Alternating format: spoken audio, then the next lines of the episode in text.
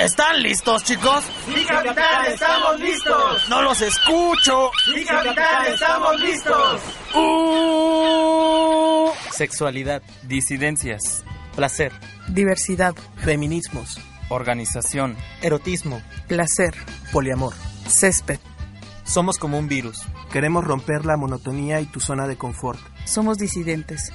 Somos la oveja negra. Somos la tripulación.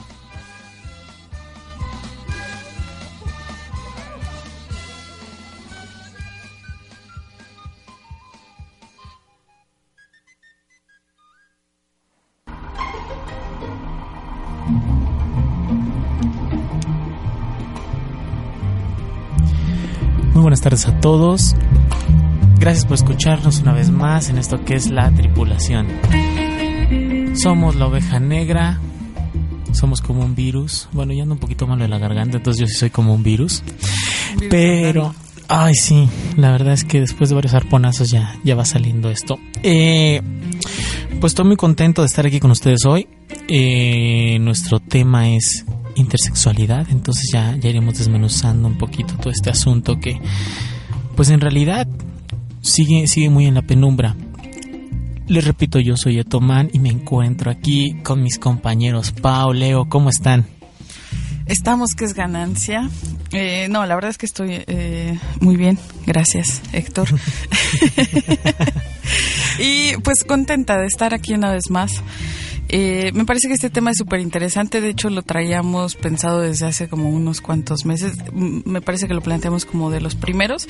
Y además tenemos eh, el día de hoy una invitada y eso creo que puede enriquecer muchísimo al, al tema. Además me parece que hay como, o al menos hay como mucha mm, información un poco extraña acerca de la intersexualidad y creo que el ir aclarando un poquito no lo que sabemos lo que hemos leído y, y, desde la vivencia de nuestra invitada que es la intersexualidad me parece que puede ir quedando un poquito claro. Nos encantaría escucharles nos encantaría que nos escribieran ya sea a Facebook o que también nos pudieran llamar a la cabina para saber qué es lo que piensan. ¿A qué número debemos marcar a la cabina? ah, pues eh, fíjense que el número no ha cambiado, sigue el mismo número siempre, es el 68449112, 68449112. Llame ya. Llame ya.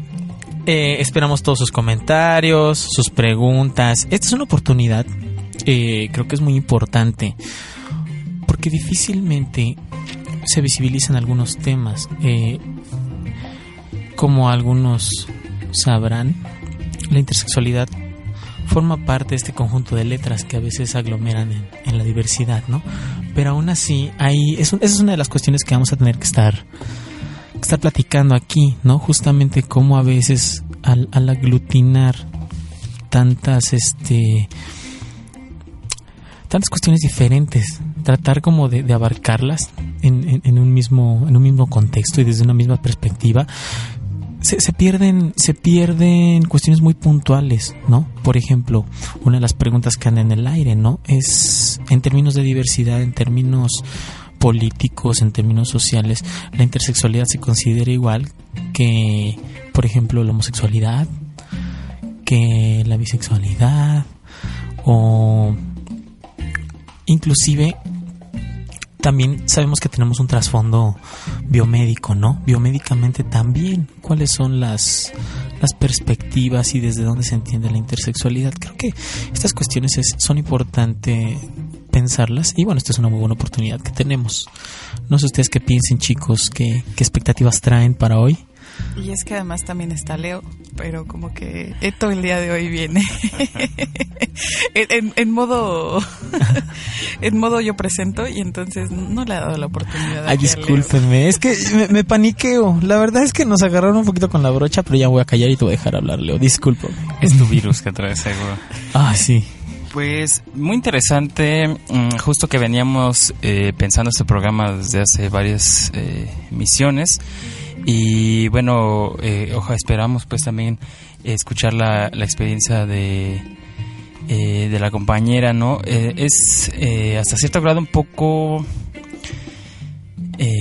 inusual, ¿no? Que algunas personas se, se identifiquen como intersexuales De hecho, es interesante porque de hecho casi no hay quien reivindique una postura intersexual, porque pareciera a veces que es un paso de transición y justo también como este rollo de que es más como una carga social, ¿no? Como siempre el que te dicen, bueno, defínete qué eres, ¿no? Y a lo mejor no me tengo que definir ni decirte qué soy o qué no soy. Eh, también está como este rollo, ¿no? Como si el que tuvieras que llegar a, y mucho lo platicábamos, ¿no? Con el rollo de de como cuando te e, eso que platicábamos el otro día de la bisexualidad, ¿no? Que te dicen que solo es un paso para llegar a la homosexualidad, de que si eres lesbiana homosexual, pero siempre te exigen que te definas, ¿no? Y mucho creo que también le pasa a la banda trans que pues en la calle no es muy común que hay gente que se pregunta, bueno, ¿qué es? ¿Qué es? ¿Qué no es? ¿No? Como que esta manía pues por a fuerzas definir qué cosa sí, qué cosa no.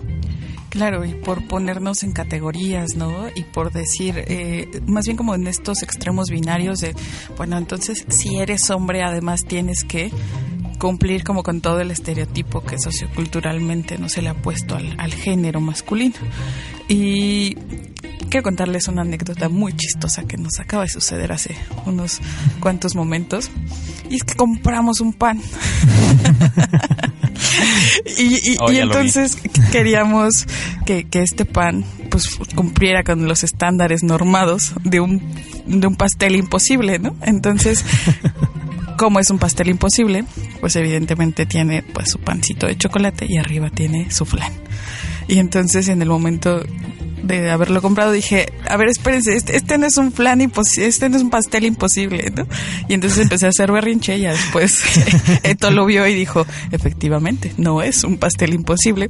Después vine y Julio dijo, eso no es un pan imposible, no, eso no, no es un pastel imposible. Y entonces fue, fue muy gracioso porque justo eh, el, el tema de hoy es este, ¿no? El, el hablar de la diferencia y de lo que a veces esperamos y cuando no cumple como con lo que estamos es- es- esperando, entonces nos saca de contexto.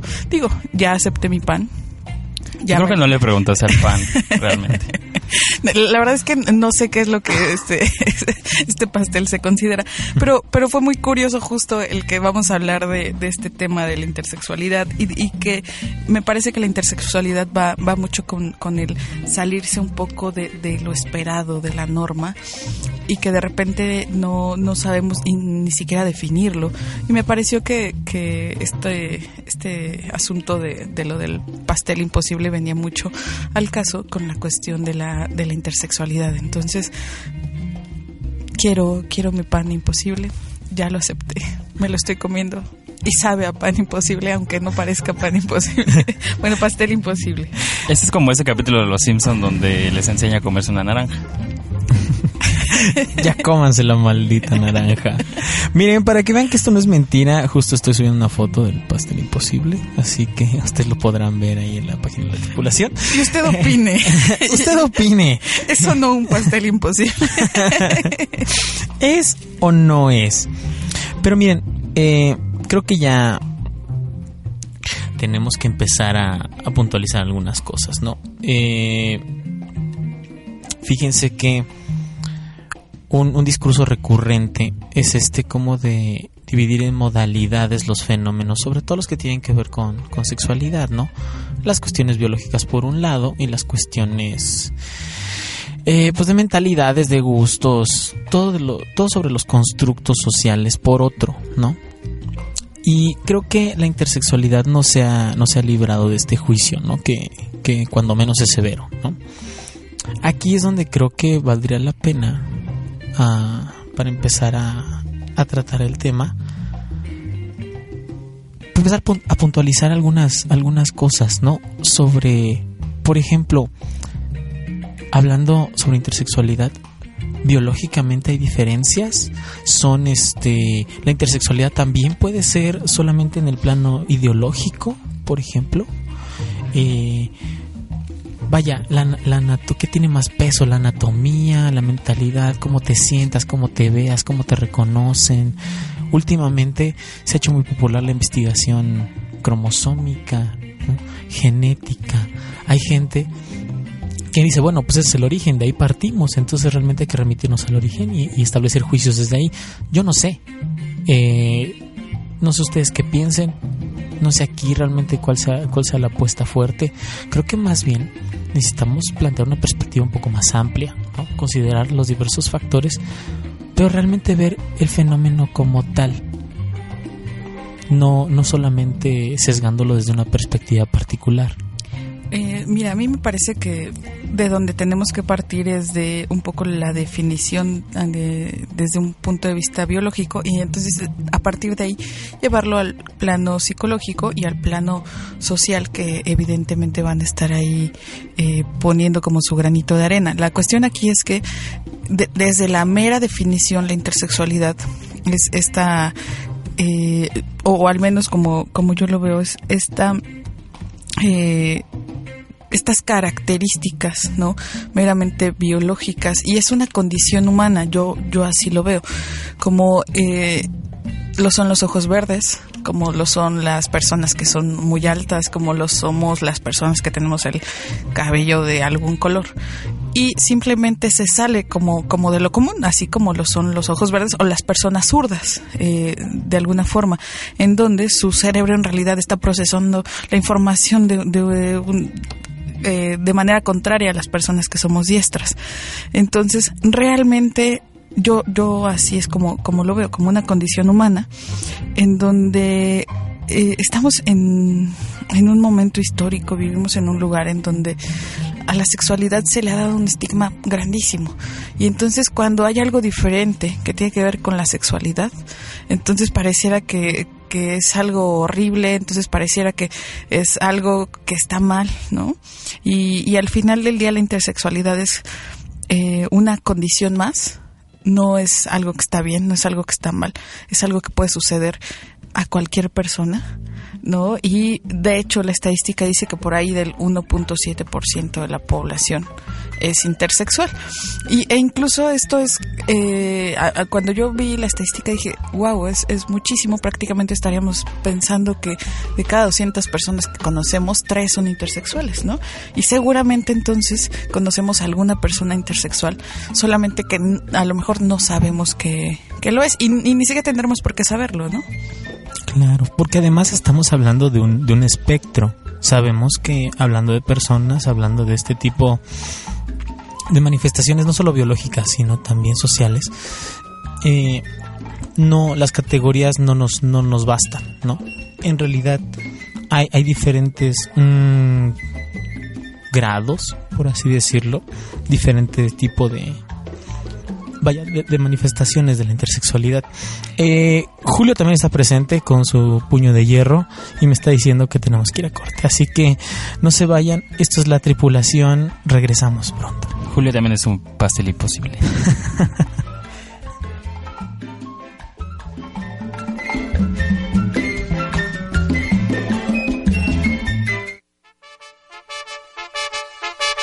No te vayas.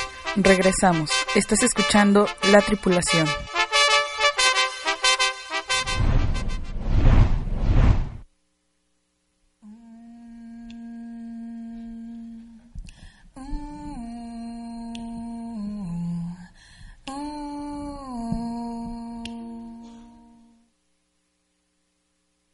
¿Quién quiere detener mi voz?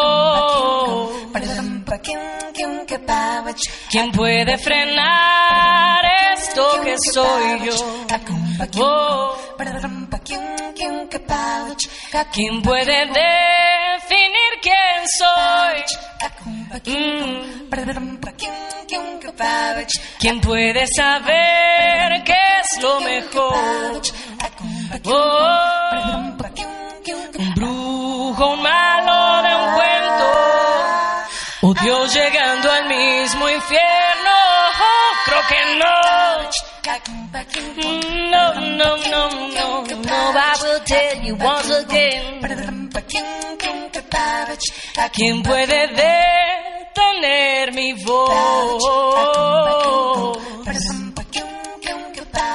¿Quién puede frenar esto que soy yo? Oh,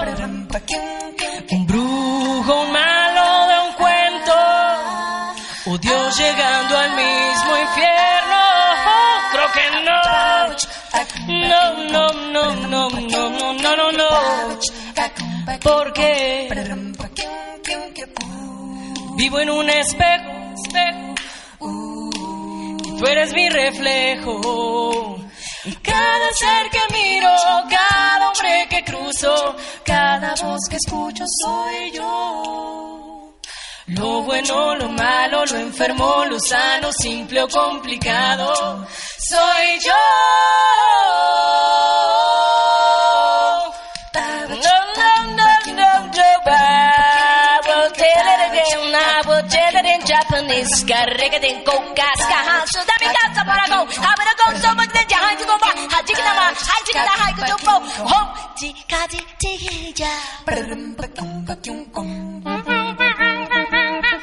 Prelum bakim kakim gum. Prelum bakim kakim gum. Prelum bakim kakim gum. Boom da boom boom bow bow.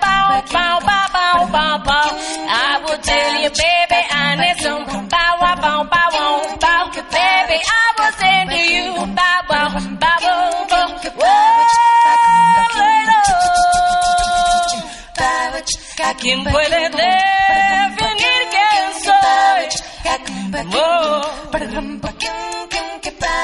¿Quién puede saber qué es lo mejor? Un brujo, un malo de un cuento, o Dios llegando al mismo infierno.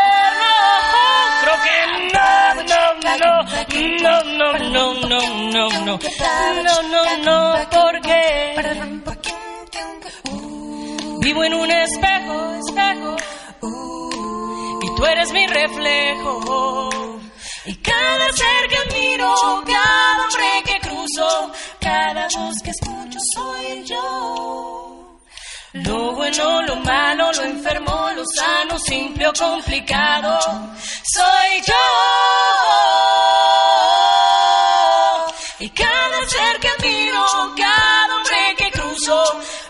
Cada voz que escucho soy yo. Lo bueno, lo malo, lo enfermo, lo sano, simple o complicado, soy yo. Soy yo.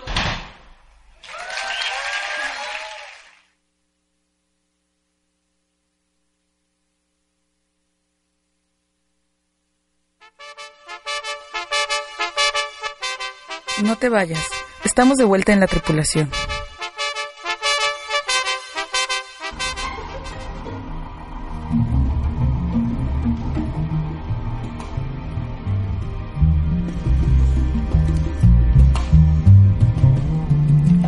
Y bueno, ya estamos de regreso aquí con eh, las malas decisiones de Eto.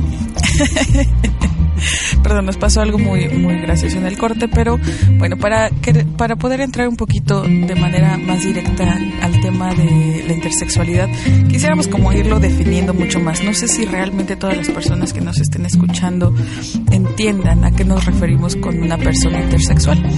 Cuando nace una persona intersexual que evidente, eh, a lo que me refiero es que sin que haya como algún desarrollo, sin que se le haga ninguna prueba, se ve que es intersexual, quiere decir que los órganos eh, sexuales, es decir, órganos genitales eh, de manera externa, no se han desarrollado completamente o no se desarrollaron como eh, lo que se espera. Entonces, a veces podemos ver un micropene que a veces podrían se podría pensar que más bien es un clítoris muy grande. De repente ahí hay como órganos, por ejemplo, eh, sabemos que eh, los labios mayores es lo equivalente a el escroto de, de, los hombres entonces de repente no está exactamente eh, diferenciado o incluso son personas que de manera externa pues pudieran tener eh, hospes, órganos sexuales pélvicos, ¿no? Eh, como hombre y realmente por dentro hay útero, hay ovarios, hay, incluso hay una vagina o al revés, ¿no? Eh, entonces hay como diferentes eh, variables en cuanto a la intersexualidad. Incluso hay personas que se, se dan cuenta que son intersexuales hasta la adolescencia cuando algo no empieza a funcionar bien o incluso hasta que quieren tener hijos y entonces cuando empiezan como a eh, someterse a diversos estudios es que se dan cuenta que, que había algo ahí como desde, desde antes, incluso en algunas personas sucede que no se, no se desarrollan en la, en la adolescencia porque son de estaturas bajas, pero no necesariamente es así. Entonces hay muchas características de manera física en las personas intersexuales. Y miren, eh, justamente hablando de características y de expectativas, la medicina se ha encargado de, tomar la batuta y, de indicar qué es lo que debe suceder y qué no en estos términos, ¿no? En ese sentido, pues espera que el desarrollo eh, gonadal, como se llama estrictamente, esta cuestión de la diferenciación sexual en, bueno, no solo en el caso de, los humanos, ¿no? Pero, pero en este caso sí. Tenga algunas características. Eh, la verdad es que no intentamos hacer esto como más eh, patológico, ¿no? ¿no? No intentamos promover esta visión de de qué es sano y qué no, qué es normal y qué no, ¿no? Saben que ese jamás ha sido el discurso de, la tripulación. Pero creo que remitiéndonos a los referentes podemos entender un poquito más las condiciones socioculturales de, del fenómeno de la intersexualidad. Como les decía, desde la medicina básicamente existen dos, dos tipos de, de de conductos, ¿no? Los, los, los de Müller y los de Wolf cuando los estos ambos ambos este digamos ambos tipos de individuos por así decirlo los comparten tanto tanto hembras como machos. Cuando los de Müller se desarrollan entonces bueno tenemos un individuo hembra. Es decir ya después de ser tubos de miel pasan a ser tubas uterinas, el útero y todos los componentes internos ¿no? de, los órganos femeninos. Cuando es al revés, cuando los conductos de Wolf se desarrollan, entonces tenemos el epidídimo, los deferentes y el conducto eyaculatorio, entre otras estructuras que masculinizan al cuerpo. ¿no? Esto es una reducción horrible, pero creo que sirve, sirve para ejemplificar más o menos desde, desde qué perspectiva se suele tomar si no se da este desarrollo como tal, entonces sucede cualquiera de los fenómenos en el espectro de la intersexualidad. Y es desde ahí desde donde se ha patologizado, es desde ahí desde, desde donde se ha entendido como una normalidad. Cabe señalar que existe otro fenómeno, que es el diformismo sexual cerebral. Básicamente son diferencias anatómicas, físicas, sin mayor trascendencia, entre el cerebro de las mujeres y de los hombres.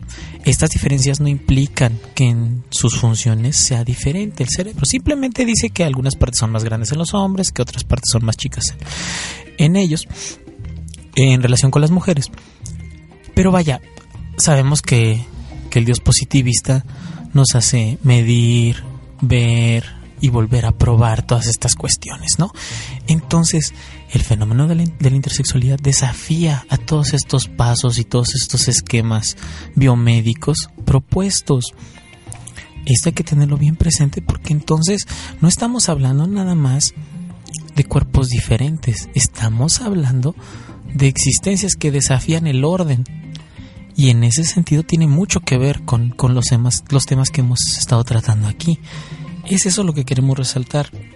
¿En qué medida la intersexualidad se presenta como un desafío para, este, para esta realidad que en el mejor de los casos es dicotómica y que en el mejor de los casos, pues más allá de estas dos opciones, hembra, macho, sí o no, bueno, malo, eh, no, no podemos entenderlo muchas veces.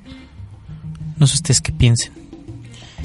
Pues eh, justo, ¿no? Como también el debate es eh, qué tanto lo biológico y qué tanto lo eh, psicológico, lo social es lo que influye, ¿no? Eh, realmente para que una persona sea o no sea. Y también una vez más pues incentivando esta cosa de, querer definir o querer encasillar. pero, por ejemplo, esto es interesante, pues a mí me parece muy interesante como posición eh, política, pues porque al final de cuentas lo político es personal, ¿no? Lo político es lo que yo vivo, lo que yo siento, lo que yo reivindico, por lo que lucho, como la forma en la que yo vivo y me desarrollo. Eh, también pues cuál es, que eso yo creo que se lo vamos a preguntar ahorita eh, a nuestra invitada, pero pues eso, ¿no? Como apuesta política también, eh, qué es lo que significa, ¿no? Ser una persona intersexual y bueno, justo vamos a entrar más adelante, pero también qué es, cómo se vive, ¿no? Cómo se vive e incluso pues cómo se sufre la sociedad. Eh, esta sociedad pues dicotómica, binari, binaria, ¿no? Pues justo nos, nos trata de encasillar en, en estas dos nada más o decir son variaciones de estas dos. Sí, fíjate que eso que estás comentando, Leo, me parece eh, súper rescatable, ¿no? En donde eres como medio mujer, ¿no? O más acercado al, al ser mujer que al ser hombre.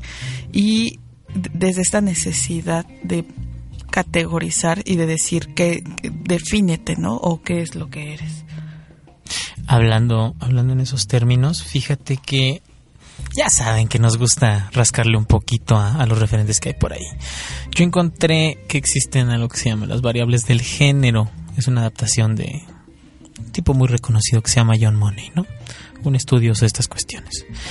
Entre otras cosas, evalúa eh, el género cromosómico que tiene que ver con esta onda de XX para las mujeres o XY para los hombres, el género gonadal, es decir, si tiene ovarios en las mujeres o si tiene testículos en los hombres, el género hormonal eh, alrededor de, del parto, es decir, si, si la testosterona realmente masculinizó a ese individuo y bueno, más cosas, ¿no? La verdad es que no quiero seguir como con estos parámetros, pero sí se me hace muy interesante, ¿no? Que aún en ese sentido sigue en, en inmiscuido en este, en este discurso en pro de la salud la categoría.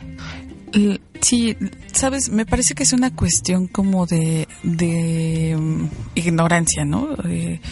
Y no y no en un sentido peyorativo, sino más bien en un sentido en donde de repente cuando nace una persona intersexual, pues los médicos de repente pues necesitan, ¿no? Como, como decirle, evidentemente esta demanda de, de los padres de que es niño o niña, ¿no? Y entonces cuando ven algo que es diferente, eh, entonces quererlo como, como, meter a alguno de estos lados. Entonces, desde este como esfuerzo de darle un nombre, de hacerle una vida, de crearle como todo un futuro, me parece que se, se empieza, ¿no? A querer eh, definirle. Por lo tanto, es que a veces se, se, llegan a hacer incluso operaciones, ¿no? Ahorita, y justo es como parte de la lucha de la intersexualidad, y cada vez son menos, pero justo antes a las personas intersexuales se les hacían operaciones de, pues es que esto parece más, que es un pene muy chiquito y como que no le va a servir tanto, y entonces pues mejor se lo cortamos y que sea un clítoris. Sin pensar como cuál es la identidad de género de, de, la otra persona, sin pensar en todo lo que hay detrás de eh, la de la parte biológica, ¿no? De, de, la persona que están haciendo. Entonces, parte de, de la lucha de las personas y de la visibilización de las personas intersexuales es el eh, es un tema de derechos no en el sentido de no no tener que mutilar no tener que hacer algunas operaciones innecesarias no simplemente para hacer encajar a una persona dentro de los estándares de, de lo que nosotros creemos como bonito no los genitales o lo estéticamente aceptado en una sociedad porque posiblemente esa persona ni siquiera lo, lo necesite y puede ser que sus órganos sexuales sean totalmente funcionales. En algunos casos sí, en algunos casos no. Y hay muchas variaciones como lo comentábamos. Pero bueno, tenemos que ir a un corte. Esto se está poniendo muy interesante y viene nuestra invitada para hablar un poquito más acerca de este tema. No se vayan, estamos en la tripulación.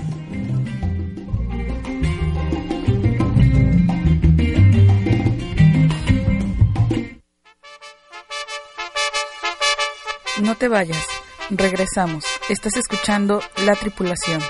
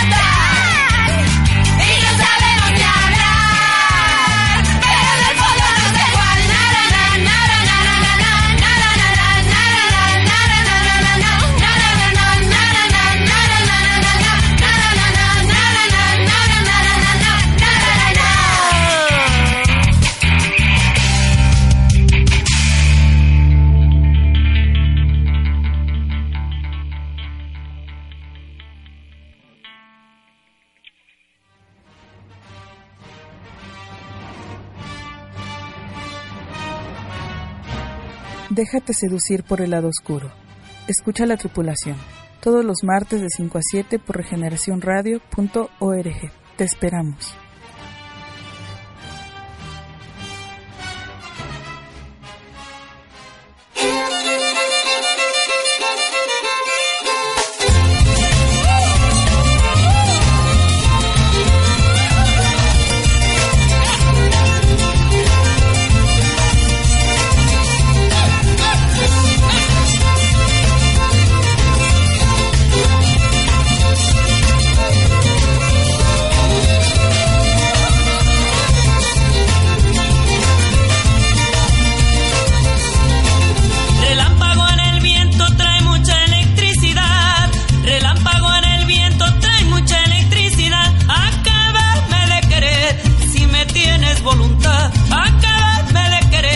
Vayas.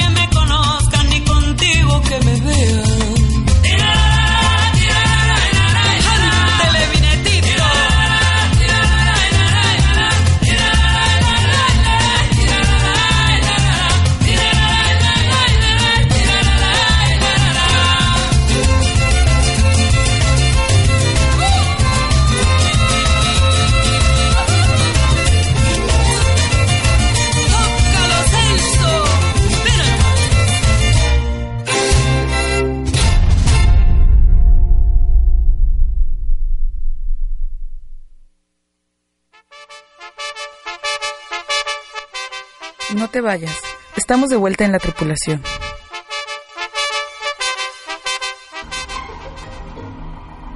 ¿Sigue oyendo este? ¿Sí? ¿Sí sigue oyendo este? ¿Ya? Muy bien, pues al parecer ya estamos al aire. Vamos a continuar con el tema de hoy. Recuerden que estamos hablando sobre intersexualidad. Y en esta ocasión tenemos un par, par de invitados. Eh, nos encontramos aquí con, por favor, si nos hacen el favor de presentarse. pues yo soy Mara Toledo. Eh, ah, perdón. soy Mara Toledo, eh, antropóloga física y pues no sé qué más. Excelente. Mara, muchas gracias por acompañarnos hoy. Mi nombre es Odette Huerta. Estoy, bueno, soy maestra en tecnologías de información. ¿Sí? Y soy una persona intersex. Muy bien, Odette, Mara, muchas gracias por acompañarnos hoy. Eh, miren, ya más o menos dimos una, una, perspectiva un poco general sobre lo que estamos hablando. Realmente más allá, sabemos que esto va mucho más allá de los libros, vamos mucho más allá de las perspectivas teóricas, ¿no? Nosotros eh, queremos empezar por lo más básico. ¿Quiénes son ustedes? ¿Qué les gustaría compartirnos de ustedes? ¿Cómo, cómo viven ustedes? Bueno, quisiera hablar un poco acerca de Brújula Intersexual. Eh, justamente nosotros venimos eh, como parte de ese proyecto que lleva más o menos trabajando alrededor de tres años, surge en el 2013 como parte de un trabajo de Laura Inter, que es una mujer intersexual, activista eh, mexicana, y este proyecto pues tiene varios objetivos, dentro de los cuales uno principal es brindar información acerca de todo lo relacionado a la intersexualidad desde un punto de vista distinto al, al médico. ¿Por qué menciono esto? Porque como parte pues de la historia, del contexto cultural, este término se ha eh, manejado desde un discurso médico como una patología, como una enfermedad. Sin embargo, brújula, eh, pues es en realidad un punto de encuentro, de encuentro para personas intersexuales, donde justamente a partir de un acompañamiento que se brinda ahí, una orientación tanto para personas intersex como, como para sus padres, eh, se da este tipo de información distinta a la medicalizada. Entonces, yo llevo colaborando ahí más o menos dos años con Laura Inter. Eh, no soy una persona intersexual, sin embargo, eh, me ha acercado a esta experiencia desde, desde la amistad, principalmente, y desde mi trabajo de campo como antropóloga. Entonces. Muy bien. Mm, el principal objetivo, como lo mencionó Mara, es dar la información oportuna y correcta ya que este término sinceramente es muy desconocido para la gran parte de la población mundial, no solamente en México. También buscamos, de hecho el objetivo es parar las operaciones en niños, ya que primero no el niño lo operan porque por decisiones autoritarias del médico o de los papás y el niño no tiene la opción de bueno o sea decir si realmente se quiere operar porque realmente un bebé intersexual sin operarse puede vivir eh, sanamente sin ningún problema y ya con las operaciones le llegan a perjudicar eh, pues por las complicaciones que traen las operaciones. Y aparte asignarlos a un género que no les no les este bueno, un género mm, impuesto. Creo que ya comenzamos a hablar sobre esta imposición que más o menos tratábamos de, de brindar como en perspectiva al principio, ¿no? Sabemos que sin lugar a dudas, más allá de la, de la, de la condición biológica, existe todo un fenómeno social acerca de la intersexualidad. ¿Sí, Leo? Pues eh, estábamos eh, hablando antes del corte eh, también como el, un aspecto social, ¿no? Y también, bueno, yo les quería preguntar también como, justo porque eh, entendemos que es una es un término bastante desconocido que hay un prejuicio también en el pensar que las personas intersexuales a veces son las que van de un de un lado a otro no que tienen una meta a la cual llegar entonces también pues eso no como conocer desde lo político porque lo político es personal pues eh, cuál es también como la, reivindicación política, la apuesta política de las personas que se están reivindicando como intersexuales y ya no como el querer llegar a, estar en, en, en, otra casilla, ¿no? O en una casilla. Bueno, creo que es importante. La verdad no pude escuchar eh, la primera parte del programa, me la perdí. Pero lo que sí podría decir es que, bueno, es importante aclarar. Este término, bueno, se puede, hay muchos debates al respecto, ¿no? Primeramente porque eh, desde la medicina hay toda una definición acerca de qué es esto. Sin embargo, desde, como tú mencionabas, desde la propia experiencia, desde el activismo intersexual, pues la intersexualidad tiene que ver más bien como una experiencia del cuerpo. ¿A qué me refiero con esto? Pues es más que nada una serie de características, variantes corporales, sexuales, reproductivas, eh, genitales a veces, ¿no? Que no encajan en el binario cultural eh, de los cuerpos masculinos o femeninos, ¿no? Eh, no necesariamente está vinculado con, con, una enfermedad y creo que también algo que hay que aclarar es que muchas personas intersex descubren que son intersex mucho tiempo después, ¿no? Hay quienes se dan cuenta tiempo después, conforme sus padres quizá les dicen que son intersexuales, hay gente que llega a la pubertad y es hasta en esa etapa donde empieza a descubrir que su cuerpo es distinto al de otras personas. Hay quienes viven mucho tiempo así sin saberlo y también que el intersexualidad no necesariamente se asocia a una identidad, ¿no? O sea, hay personas intersexuales que se identifican como mujeres, que se identifican como hombres, que se identifican como mujeres intersexuales, como hombres intersexuales, ¿no? No podemos encasillar como todas esas experiencias a, una identidad. Habrá quien sí lo asuma como una identidad política, habrá quien no lo asuma de esa manera. Y hay una diversidad eh, impresionante en cuanto a la experiencia del cuerpo porque no solamente hay una corporalidad intersexual, o sea, hay muchas formas distintas. Así es, y, justamente ese es uno de los retos que creo que enfrentamos al tratar de abordar un tema así. Eh, sabemos que, que, el binario, además de que es caduco, pues sigue, sigue imperando, ¿no? Desgraciadamente se nos sigue imponiendo. Vivimos en una sociedad donde tenemos que escoger muchas veces, desde colores, a veces hasta profesiones tenemos que escoger este, formas de vida también. Eh, este justamente es un espacio donde queremos brindar más información, más perspectivas y sobre todo la experiencia. ¿Cómo se enfrenta uno a ese, a ese binario, por lo menos en, en, este caso? ¿Cómo, cómo, cómo se ha enfrentado eh, esta, esta toma de decisiones? Que, te exige la sociedad acerca de la identidad, desde la definición hasta discúlpeme si, si, si, suena banal, pero hasta una elección de colores o de, o de preferencias o de gustos. ¿Cómo funciona desde, desde la intersexualidad? ¿Cómo, ¿Cómo se vive, más o menos? Bueno, cada persona... Cada persona intersex bueno, como lo dijo Mara, tiene su experiencia, pero cada quien se identifica hacia lo que más le agrade, o lo más bien a lo que más identifica. Por eso hay muchas personas que sí se identifican como mujeres, porque sí le gusta lo que sería en la sociedad todo lo femenino, pero como identidad.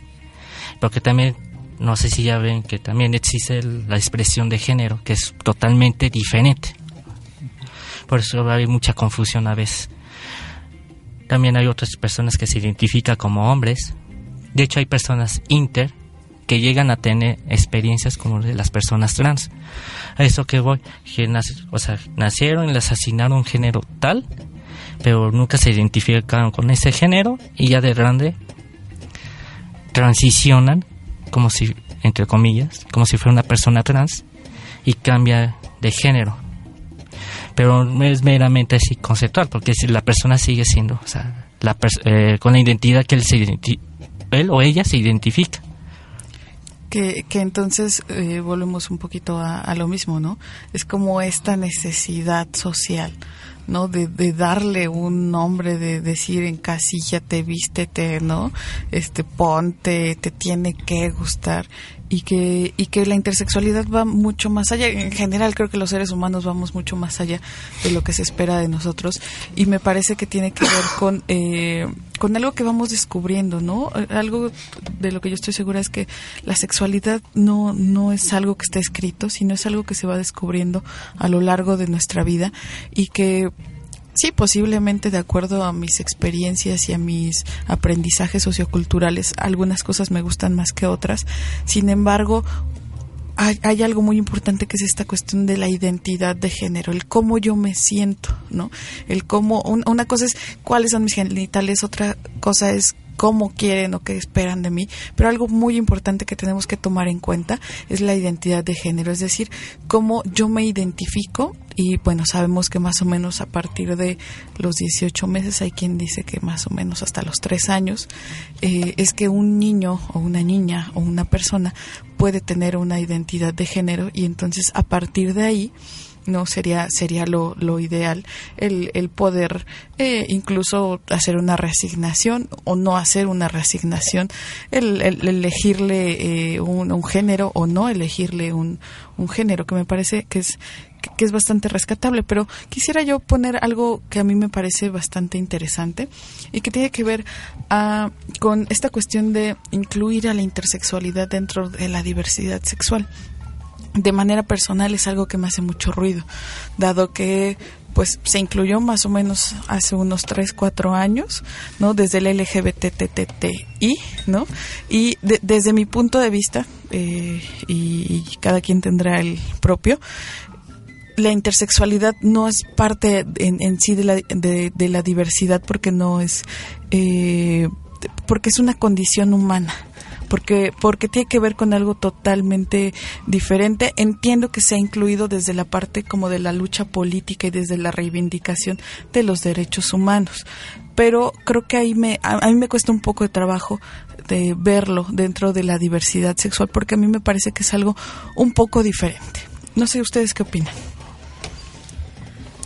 Bueno, es que se abordaron varias cosas que me gustaría como comentar y, llegaría al punto ese y, y Odeta ahorita quiere también comentar algo.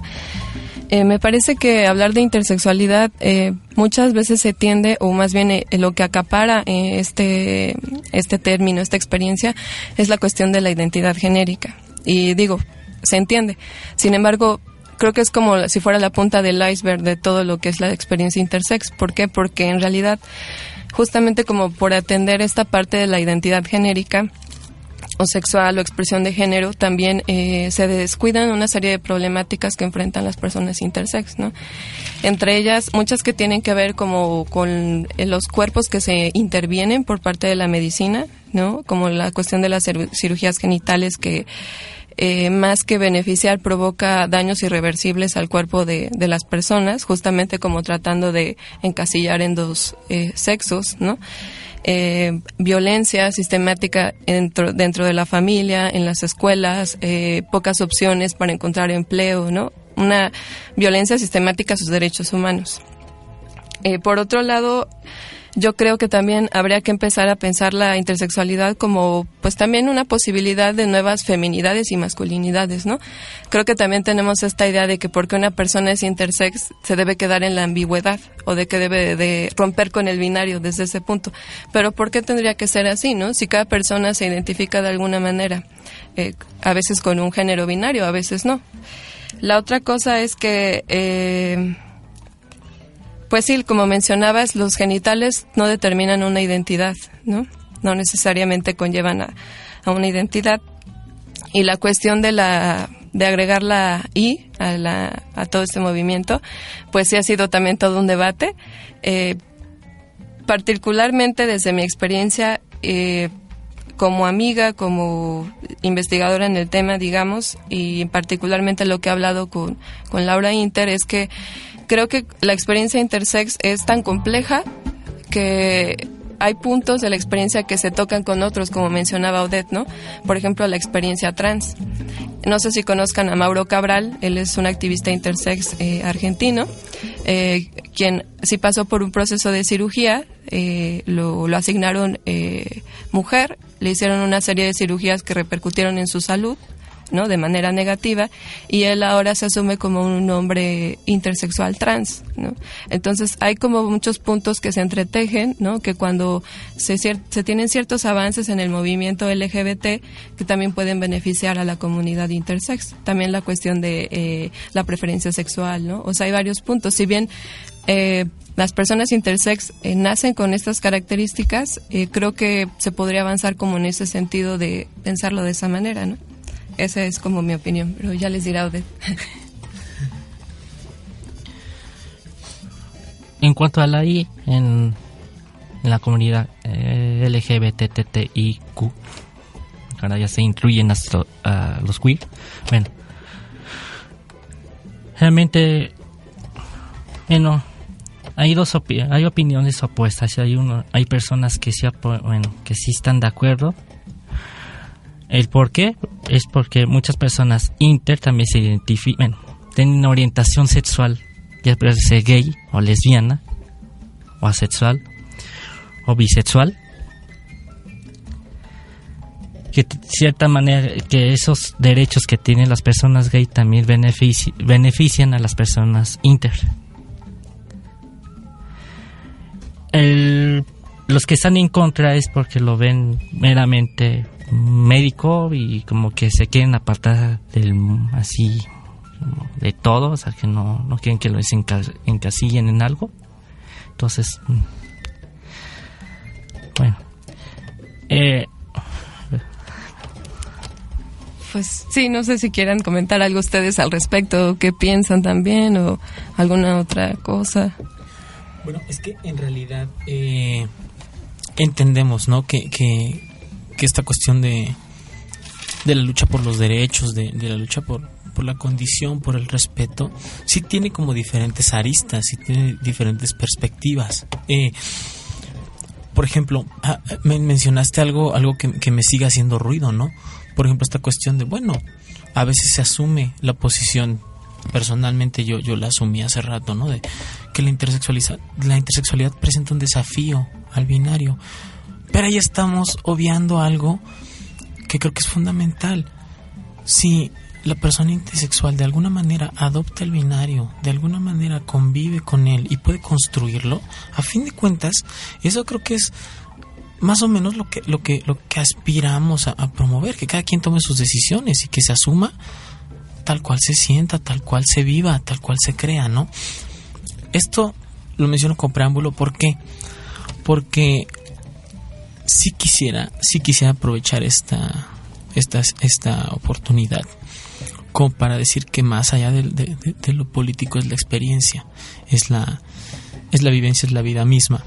Eh, Julio me, me empezó a hacer señas, así que antes de, de, entrar a un lugar y dejar la idea a medias, ¿qué les parece si vamos a un corte? Y ahorita continuamos. Siguen en la tripulación, no se vayan.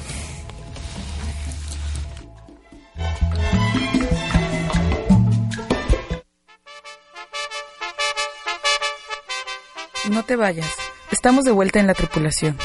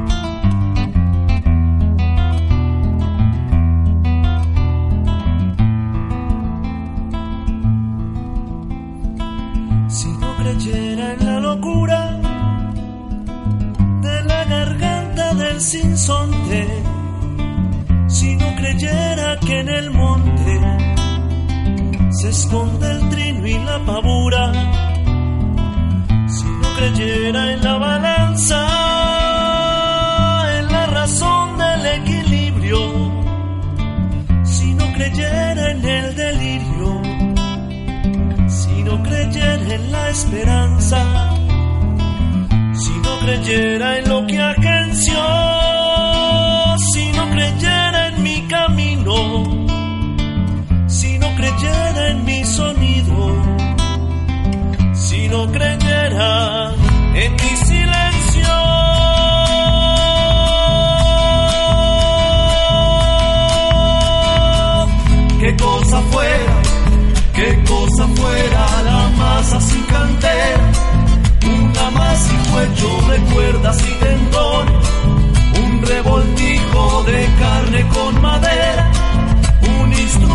nuevos y mejores resplandores, que lucecitas montadas parecen, qué cosa fuera corazón, qué cosa fuera, qué cosa fuera la masa sin cantera, un testaferro del traidor de los aplausos, un servidor de pasado en copa nueva, un eternizador de dioses del ocaso júbilo hervido con trapo y lentejuelas.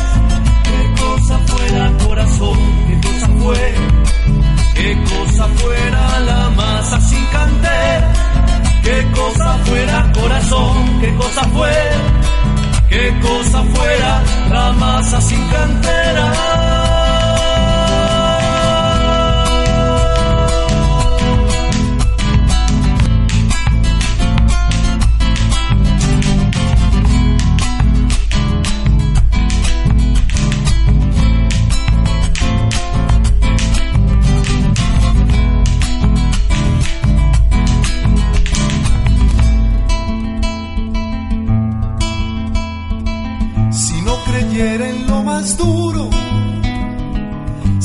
Creyera en el deseo, si no creyera en lo que creo, si no creyera en algo puro, si no creyera en cada herida, si no creyera en lo que ronde, si no creyera en lo que esconde hacerse hermano de la vida. No creyera en quien me escucha, si no creyera en lo que duele, si no creyera en lo que quede, si no creyera en lo que lucha.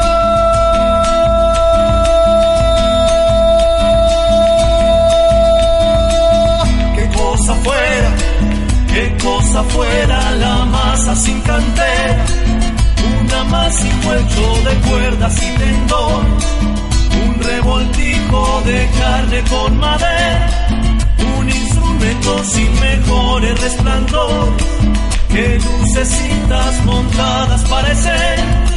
Qué cosa fuera el corazón, qué cosa fuera, qué cosa fuera la masa sin cantera un testaferro del traidor de los aplausos, un servidor de pasado en copa nueva, un eternizador de dioses del ocaso, júbilo hervido con trapo y lentejuela.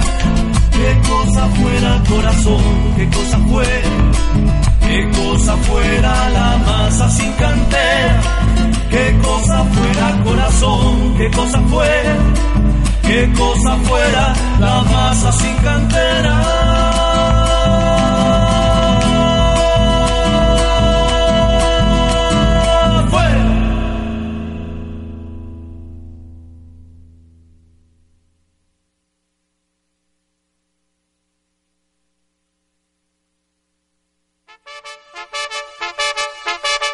No te vayas, regresamos. Estás escuchando La Tripulación.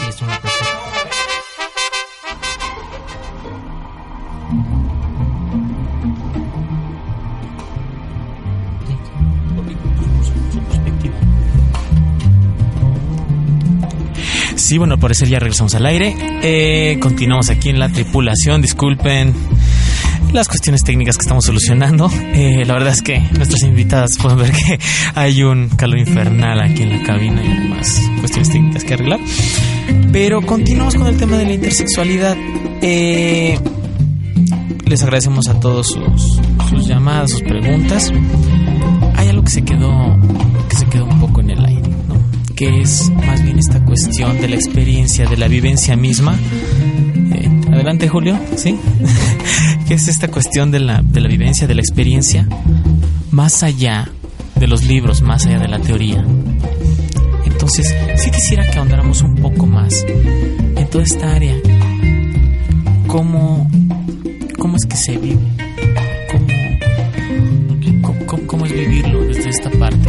A un lado de, de la lucha política, del activismo. Experiencia, así depende de cada persona intersex, porque hay muchos tipos.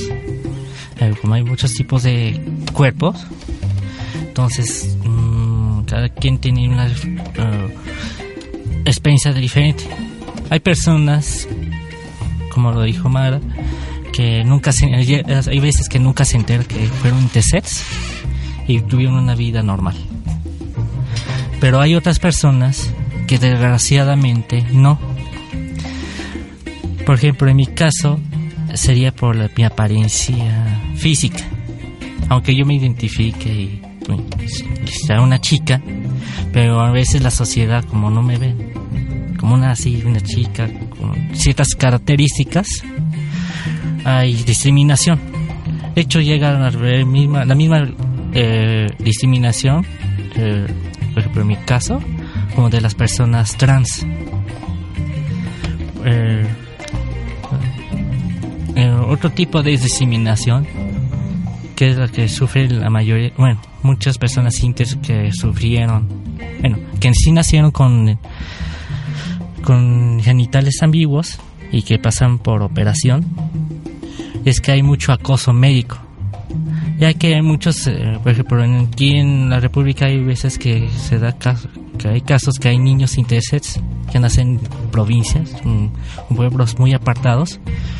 Los médicos no saben del tema y los empiezan a agarrar como si fueran, perdón por la expresión, como, como ratas de laboratorio. Así.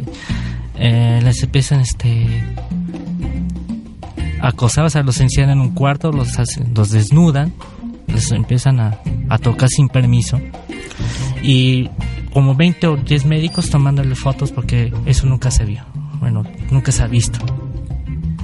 En nombre de la ciencia, como luego ellos salen. Realmente, es, eh, aparte de muchas de esas personas, eh, los médicos obligan a, a las personas inter que, tengan eh, citas seguidas para, para lo mismo. Como hay un caso de un niño intersex que para los médicos se les hizo fácil no asignarles el sexo en el acta de nacimiento, pero por, ese detallito el niño no se puede inscribir a la escuela. Y hasta que el niño no esté normalizado, no le pueden asignar un género para que pueda este, poder, bueno, para que tenga sus derechos a la educación. ¿Normalizado pasándolo por cirugía? Sí. Diablos. Es que eso está muy feo. Hola, este, estamos Julio, buenas tardes. regresando. Eh, les vengo escuchando desde hace rato con mucho interés. Me interesa sobre todo esta parte que, que, estamos empezando a tratar, hablar sobre sus vivencias, qué es lo que les ha estado pasando, o, de los casos que ustedes conocen, porque los están viviendo de primera mano como amigas, como una persona inter. Y pues está, es que me parece realmente irrisorio, ¿no? Que no puedas hacer tu inscripción porque, porque no tienes asignado en un papelito, un papelito que te diga qué eres, qué no eres. Y bueno, también me puse a leer su página de internet y pues hay unos casos bastante, bastante maquiavélicos por ahí. Sí. Eh, ¿Qué más, eh, qué, qué cosas buenas has vivido en tu proceso como persona inter? para contrastar un poquito ahorita sí. con lo otro. Aunque yo siento que la vida más bien para mí fue más como un reto, más Ajá. reto que una persona común y corriente, como que le da más sabor cuando tienes un logro, ¿no? Ajá. O sea, cualquiera puede ir a la universidad, sí, claro. o cualquier, pero no es lo mismo que cuando estás, como quien dice, es cuando estás en, eh, en contra de la corriente, claro. a veces te hace más difícil, porque como quien dice, estás solo o sola en el, en, en el mundo, ¿no? Y siempre hay que estar batallando con gente mm, ignorante, ¿no? Entonces, eso dificulta mucho. Pero en cuanto a lo demás, o sea, logros, o sea, cualquier persona inter es capaz de llegar muy lejos, donde uh -huh. quiera. Y sí, sí puede, sí, sí puede pero también has encontrado aquí este personas eh, que hagan lo contrario, que te, que te apapachen, que te digan Sí. si se puede, estás aquí en el camino. Sí, o sea, en ese mundo no todas las personas son malas. Hay personas buenas, valiosas. Aunque son pocas a veces, pero sí vale mucho la pena. O sea, mm, hay eh, temas, es una ventaja. Puedes ver quiénes sí son tus verdaderos amigos. Claro. Fíjate que aquí me gustaría rescatar algo. Eh, más o menos justamente para hacer más visible cómo es esta, esta cuestión de, luchar con, de ir contra corriente. Algo que a lo mejor tú puedas identificar y que digas, esto lo saboreé y para mí fue un éxito rotundo, aunque en apariencia pudiera ser algo más banal para los demás. ¿A- ¿Alguna experiencia así tú tienes que nos puedas... Bueno, mi experiencia es, por ejemplo, hace poco terminé la maestría. Para otras personas es Claro. un, un logro más X. Pero yo lo gocé más. Porque, porque yo sé que muchas personas, si estuvieran en mi condición, no se atreverían. A, es más, no se atreverían ni a salir a la calle. Claro. Porque es este. Este camino hay que tener mucho valor. Aunque la verdad es que hay muchas personas inter que como han sufrido demasiado, llegan a ser invisibles. Y yo, y yo lo que quiero es hacer ver, bueno, pues esto es un largo camino, es hacer ver a las demás personas, mediante la información, que somos como cualquier ser humano y que tenemos sueños, tenemos, no sé, o sea, somos personas iguales que los demás en cuanto al interior. Y las emociones y la manera que se manifiestan, ¿verdad? Sí, es que leía también por ahí unos casos en los que algunas personas eh, tenían como mucho miedo, ¿no? En esta cuestión de las relaciones interpersonales. ¿Cómo me voy a relacionar con otra persona si a mí me han enseñado que estoy mal por dentro, ¿no? Si mi familia se la ha pasado diciéndome que, que algo anda mal por ahí, ¿no? Entonces, de pronto la familia, la sociedad, todos nos van enseñando que tenemos cosas malas y nos cuesta trabajo por ahí relacionarnos, ¿no? Que nos vean desnudos, desnudas, que pues que hasta que nos den un beso de pronto por ahí, ¿no? ¿A ti cómo, cómo te ha ido en estas cuestiones? Las, ¿Cómo las has vivido? En cuanto a las relaciones, bueno, yo, yo me gustan las chicas. O sea, nada más- en mi vida nada más he tenido cuatro novias. El problema es también lo mismo. Si una chica, mm, que también pasa mucho en la comunidad LGBT, una Ajá. chica lesbiana, si no ve un cuerpo completamente femenino, hay rechazo. Eso me pasó mi con mi última pareja. O sea, me decía, oye, te amo, pero me causas ruido. O sea, ¿Así te dijeras? sí. Eh, Entonces, eh, por ese camino, bueno, por ese lado también es algo difícil. Pero también, o sea, no todo es malo. Hay chicas, bueno, hay personas que realmente nos llegan a querer como tal como somos. Aquí me, cu- me- a mí me gustaría preguntar, ¿ubicarías tú algunas otras resistencias, algo algunas otras áreas de oportunidad dentro de la, de la comunidad, dentro de la diversidad? Algo a lo que te hayas enfrentado o, o, o tal vez del otro lado, algo que hayas gozado y que hayas dicho, qué bueno que esto existe dentro de la comunidad. Bien, hay cosas muy positivas y también cosas muy negativas. Las negativas, generalmente, bueno, he recibido mucha discriminación por chicos gays. Porque luego ya piensan que soy chica trans, como. Y luego piensan que soy, o sea, gay femenino, y pues nada que ver. A mí también me discriminó mucho la comunidad gay en ese momento. Y a veces la comunidad gay, bueno, la, a veces para ellos la única letra que les importa a veces es la G y la L, porque también contando con las lesbianas. Y a las demás letras las hacen a un lado. Eso es el- lo que yo veo mal. Positivo, pues todos los logros que se han logrado, por lo menos en esta ciudad. De, bueno, ya que también hay varios, eh, ¿cómo se puede decir? Ah, este, logros, que, por ejemplo, lo que logró la comunidad trans para el cambio de documentos. Claro. Eso nos ayudó a, a todos, porque ya no es tanto ya no es tanto lío como antes. Antes era por juicio y teníamos que lle- llevar peritos. Y en el, en el caso de personas sin tesis tenías que ir al juzgado con todos este papeles médicos que Que te avalaran como hombre o mujer, ¿no? no, que sí que me avala que era una persona íntegra.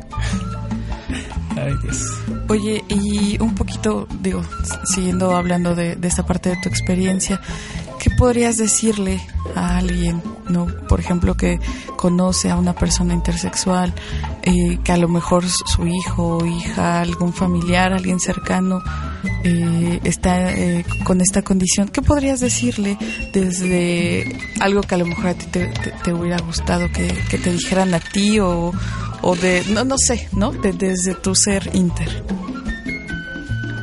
Bueno, gracias a la tecnología que tenemos ahora es un poco más fácil que antes, porque antes era más difícil que te encontraras con personas parecidas a ti o que fueran inter, o sea, antes era todavía más difícil. Lo que yo le, de- diría a esa persona es que tanto a los padres primero le daría la información de que no se deje influenciar por los médicos, porque ellos nada más ven algo raro y ya quieren meter cuchillo.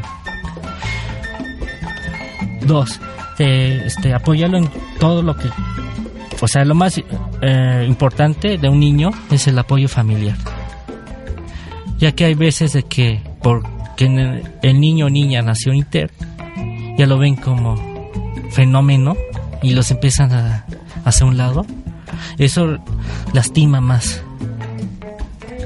Además, lastima más eh, la diseminación dentro de la familia que de la sociedad. Y, al, y a esta persona, bueno, a este niño yo le dije que no está solo. En lo que yo en lo que pueda yo lo podría ayudar para que salga adelante y que no caiga en depresión.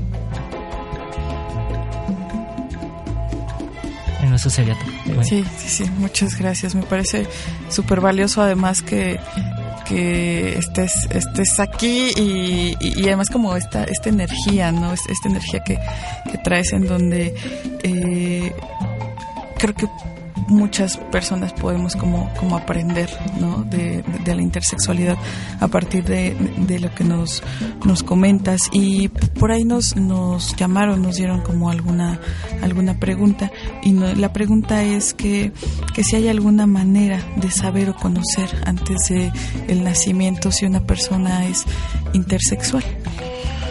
Bueno, dado que son muchos casos de intersexualidad, es algo difícil uno de los casos que se puede encontrar, sobre todo cuando es una persona, si es una niña, es en la revisión de los cromosomas por el estudio del cariotipo.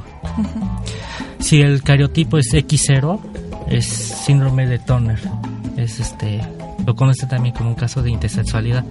O al contrario, hay un niño, en mi caso, que muchas veces eh, no hacen el estudio hasta, hasta que uno lo hace años después, pero es cuando salen los genes este, XXY, que se llama síndrome de Klinefelter, y ahí también tiene una serie de parámetros, y bueno, que también se puede darse cuenta que si una persona tiene síndrome de Klinefelter, un poco más adelante, porque tiene ciertas características. Como por ejemplo que les cuesta mucho trabajo, bueno, que tartamudea mucho, que su cuerpo, bueno, más adelante, la no características secundarias de la mujer, sino que es un niño de micropene.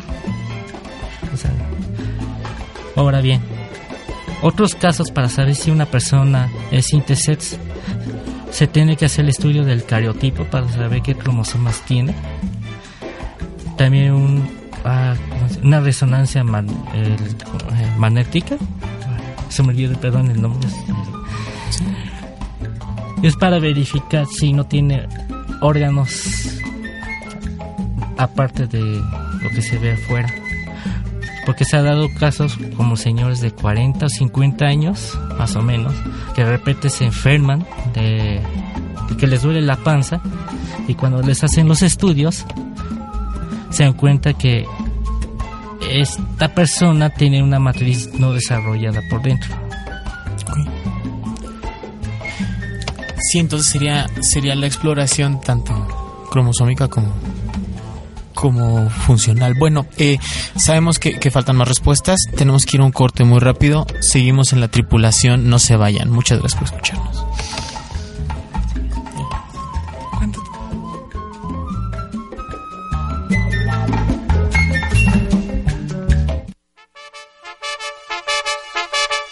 No te vayas.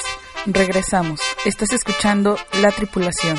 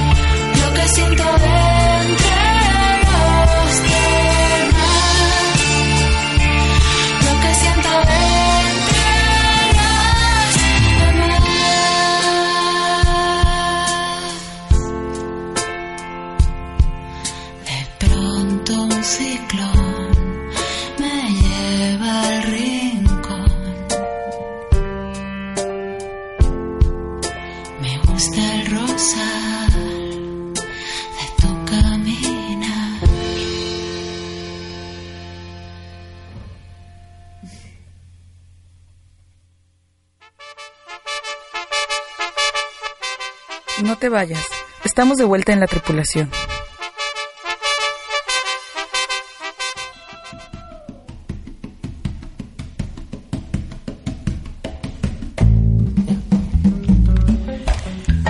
Muy bien, pues continuamos en la tripulación, regresamos.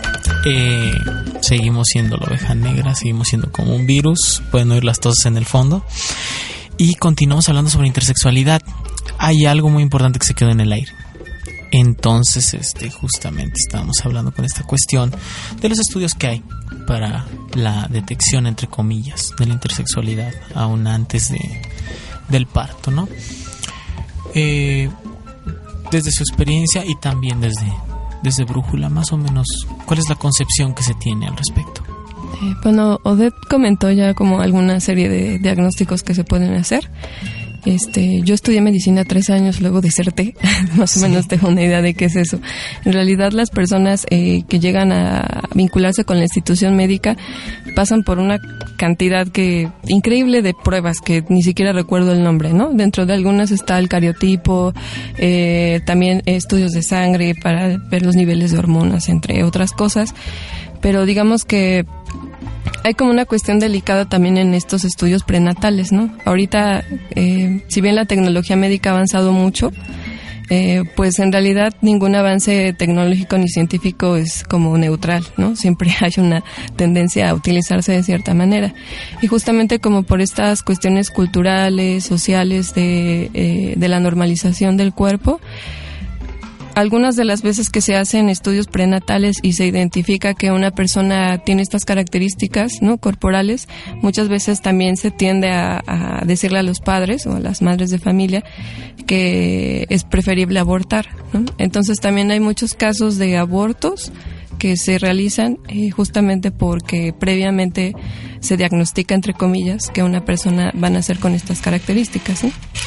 También pueden ampliar esa información en el blog de Brújula. Hay un artículo que habla de, de los estudios prenatales, justamente. Muy bien, hemos estado compartiendo los días pasados los el, la página de Brújula. De todas maneras, vamos a seguir compartiendo los datos. Eh, estamos hablando un poquito en el corte sobre esta cuestión de la, de la visibilización, de la exposición y de la lucha. Eh, ¿Qué nos podrían decir al respecto? Bueno, sobre la eh, visibilización en personas inter es algo difícil, sobre todo en este país. Bueno, en la mayoría de los países de Latinoamérica. Ya que por las diversas experiencias negativas que tiene cada persona inter, a veces prefieren no arriesgarse o sea, no ser señalados de que son, entre comillas, fenómenos. Eh, hay una, bueno, por ejemplo, yo, yo quiero hacerlo, bueno, como siempre, alguien debe que arriesgarse para que las demás personas se animen, pero no quiero hacerlo como, mm, o sea, o sea, quiero una visibilización buena o sea, como dando el ejemplo. O sea,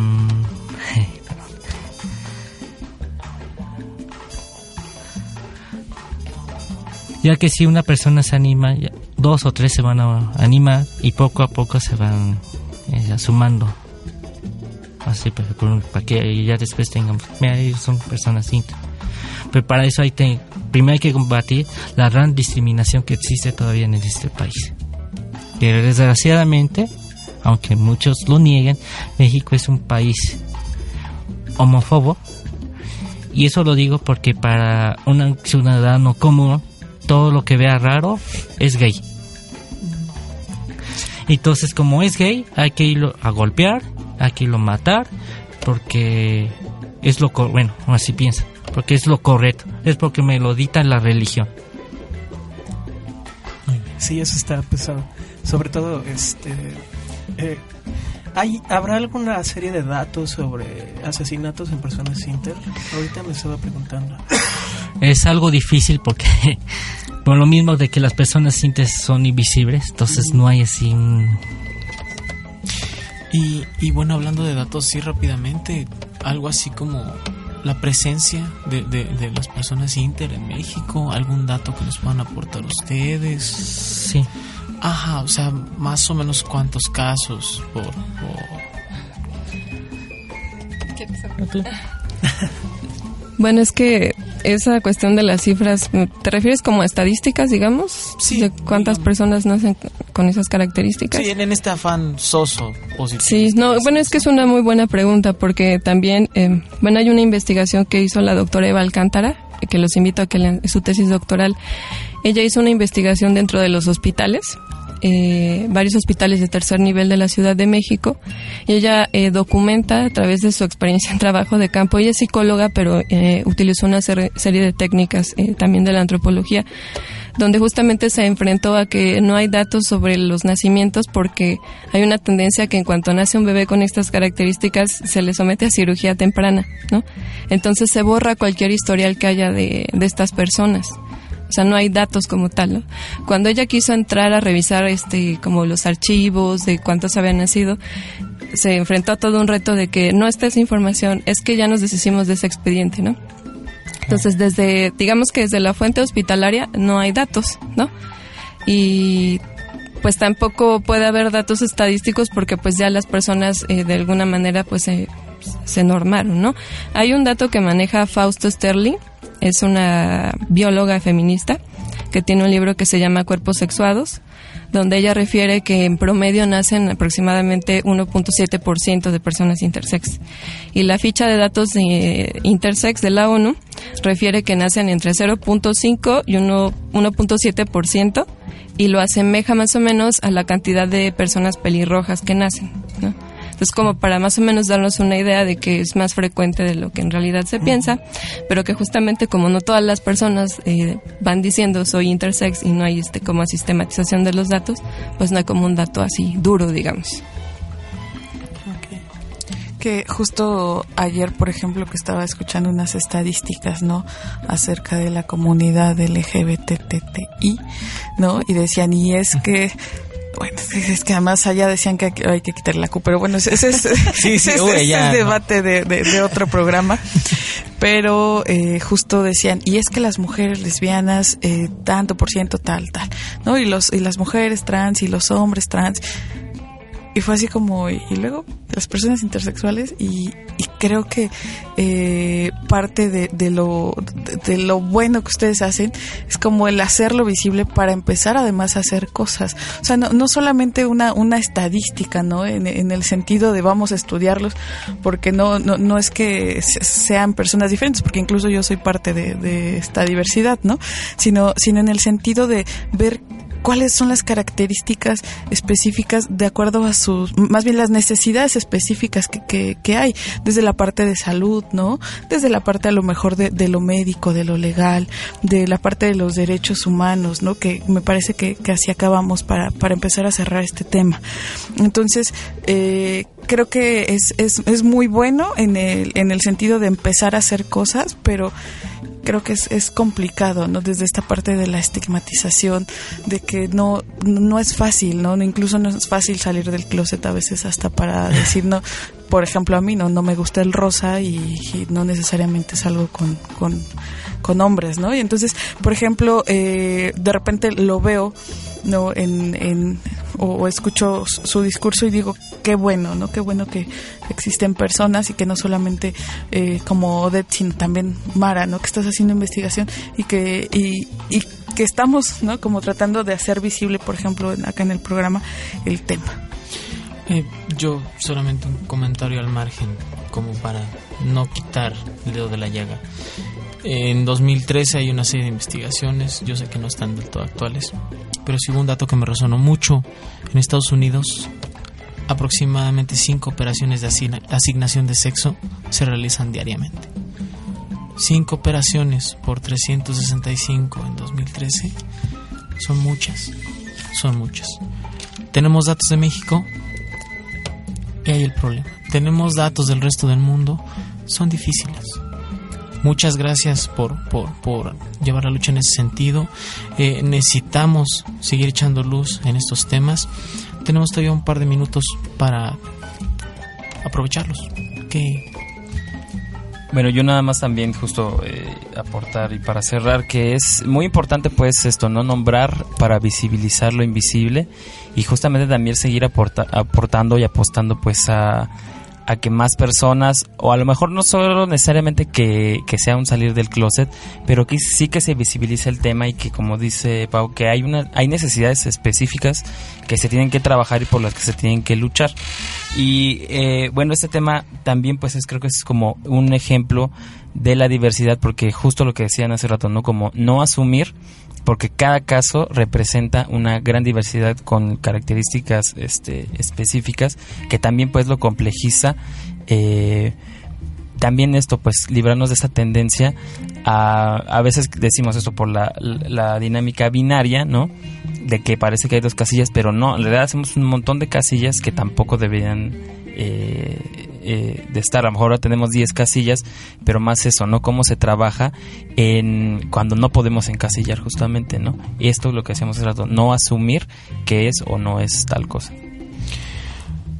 Eh, por favor, repítanos sus datos, eh, dónde podemos contactarlos, dónde podemos contactar a Brújula.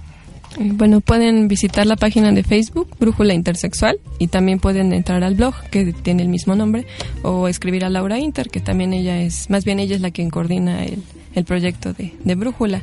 Los invitamos a que lean este, la información que está ahí, que hagan preguntas, eh, pues que nos volvamos aliadas y aliados de personas intersex, que nos, no somos intersex, seamos personas confiables, ¿no?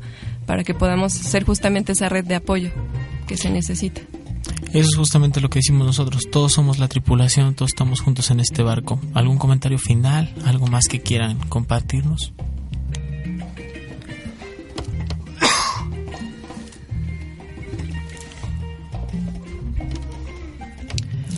Pues el único comentario que pero bueno, más bien es como petición. Me gustaría que cada uno pudiera compartir la información para que más personas les llegue y entonces para que llegue un momento que no sea tan tan difícil como ahora pasa que sea más fácil y pues agradecer el espacio porque justamente se necesitan estos espacios ¿no? de información, eh, de comunicación para que más personas sepan sobre el tema. Y pues yo le quiero agradecer en particular a Odette porque se animó a dar este, aquí parte de, de su experiencia. Eso es algo muy valioso que yo le agradezco. Sí, y no solamente Mara, ¿no? sino me parece que eh, las, los integrantes de la tripulación y además seguramente hay alguien en su casa ¿no? que nos está escuchando y que se sentía a lo mejor como un tripulante raro, diferente, como un virus, ¿verdad? Como somos aquí los integrantes de, de la tripulación. Y de verdad, muchísimas gracias por, por tener eh, el valor de estar con nosotros. Pues, como siempre, somos la oveja negra, somos como un virus, pero somos personas. Antes que otra cosa, somos personas. Así que eh, el foro continúa abierto. La, les reiteramos la, la invitación para volver. Y esto fue la tripulación. Muchas gracias.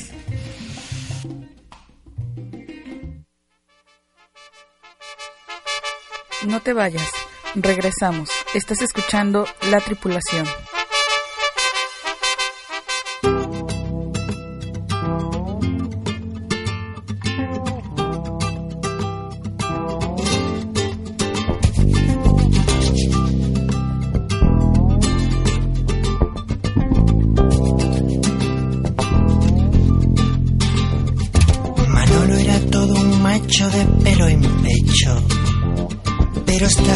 Cansado, estaba harto de su sexo. Así que se afeitó y se depiló y ahora Manolo es toda una mujer desde que va por el lado de la vida más salvaje, sí, Manoli, por el lado más salvaje de la vida.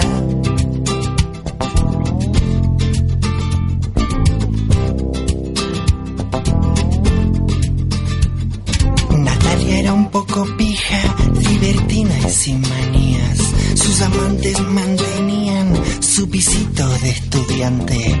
Pero eso sí, era muy decente. Sus clientes eran ricos, finos y elegantes y así sobrevive. Por el lado más salvaje de la vida, sí, Natalia. Por el lado más bestia de la vida. Jaimito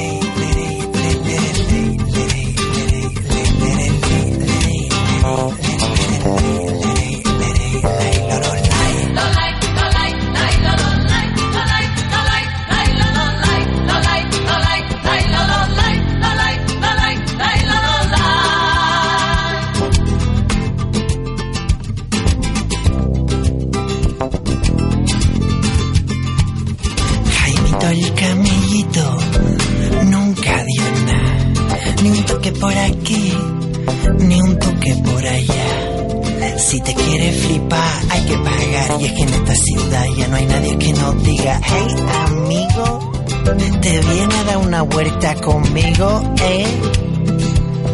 Jaimito.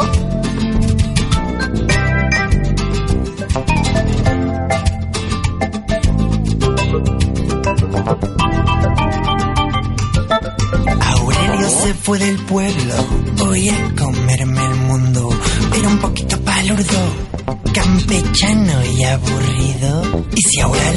en la discoteca, ¿qué marcha lleva? Venga, venga, venga. Bailando por el lado más bestia, sí, Laurelio. Por la pista más bestia de la vida.